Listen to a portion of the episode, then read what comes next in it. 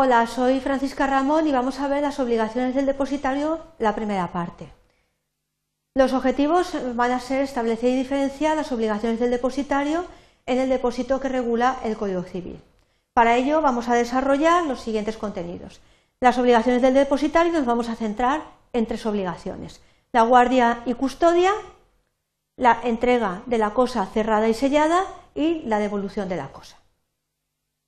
Bien, en cuanto a la obligación de guardia y custodia, tenemos que tener en cuenta que el depositario está obligado a guardar la cosa y restituirla.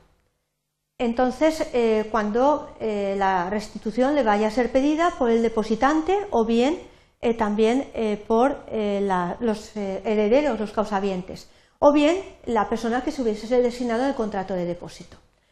En cuanto a la responsabilidad que pueda surgir en cuanto a la pérdida de la cosa y la guarda, tenemos que tener en cuenta que se va a regir por lo dispuesto en el título primero del Código civil del libro cuarto.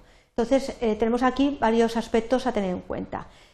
En el caso de eh, que el depósito sea unilateral, es decir, cuando es gratuito, solamente van a surgir obligaciones por parte del depositario, de tal manera que va a estar obligado a guardar la cosa y custodiarla para luego devolverla.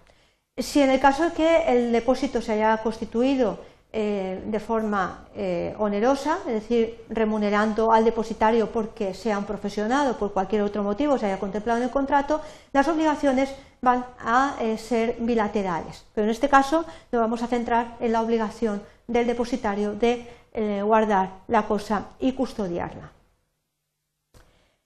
Tenemos que tener presente que el hecho de que el depositario tenga la cosa bajo su tutela, no eh, permite, salvo que haya un permiso expreso por parte del depositante, de poderse servir de la cosa depositada. No es que no lo pueda hacer, lo podrá hacer si el depositante lo permite, lo da de forma expresa, no un permiso tácito, sino de forma eh, directamente autorizándolo. Ya que en caso contrario de que se sirva de la cosa para su uso, por ejemplo, personal, va a responder de los daños y perjuicios que pueda causar eh, por ese servicio que pueda realizar de la cosa depositada. Sin embargo, eh, en el caso de que el depositario eh, se le conceda un permiso para servir o usar de la cosa depositada, hay que tener en cuenta que el contrato ya pierde el concepto de depósito y estamos en primer, en primer lugar en otra modalidad contractual que sería el préstamo o comodato, ya que eh, esencialmente el depósito no está contemplado para el servicio o la utilización o el uso de la cosa que ha sido depositada para la guarda y custodia del depositario.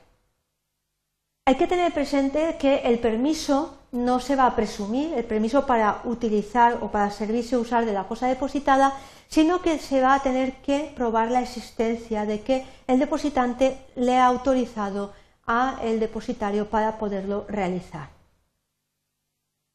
Bien, ¿qué sucede cuando se entrega la cosa depositada al depositario por parte del depositante cerrada y sellada? Pues tenemos que tener eh, presente que si se le entrega la cosa depositada de tal forma al depositario, es decir, cerrada y sellada, el depositario está obligado a restituirlo en la misma forma que ha sido recibida la cosa para ser guardada y custodiada.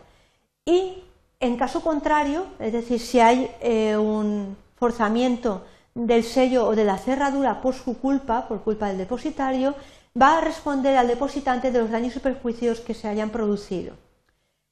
El Código Civil establece que se presume la culpa en el depositario salvo la prueba en contrario, de tal manera que en este caso es eh, además eh, pues una de las peculiaridades de la entrega de una cosa en una forma determinada, cerrada y sellada, pues debe devolverla el depositario al depositante de la misma forma. Si hay cualquier tipo de alteración, que puede ser forzado el sello o la cerradura, por culpa del depositario, pues va a responder de los daños y perjuicios que se hayan producido. En cuanto al valor de lo depositado, tenemos que tener presente que el Código Civil indica que cuando la fuerza sea imputable al depositario, se está a la declaración del depositante a no resultar prueba en contrario. Bien, cuando se tiene que devolver la cosa, que es la finalidad última del depósito, ya que el depositario la va a guardar y a custodiar eh, y luego la tiene que restituir, la tiene que devolver, tenemos que tener presente que la va a devolver con todos los productos y accesiones que haya adquirido la cosa. Si el depósito consiste en dinero, pues se va a aplicar lo que indica el artículo 1724 del Código Civil respecto del mandatario, es decir, respecto a lo que es la devolución de los intereses. Bien, llegado hasta aquí, vamos a ver eh, una breve recapitulación. Hemos visto las obligaciones del depositario, alguna de ellas, y nos hemos centrado en las peculiaridades. Tenemos que tener presente eh, que el contrato de depósito es un contrato que se regula por el Código Civil y que tiene unas características especiales según el tipo de depósito que se establezca. Y nos hemos eh, detenido en algunas de las obligaciones del depositario, en esta primera parte de las obligaciones que tiene el depositario en el Código Civil. Espero que os hayan quedado un poco más claras, teniendo en cuenta pues, eh, las características de que se entrega una cosa cerrada y sellada, en el caso de que la cosa se haya entregado y consista en dinero, etcétera.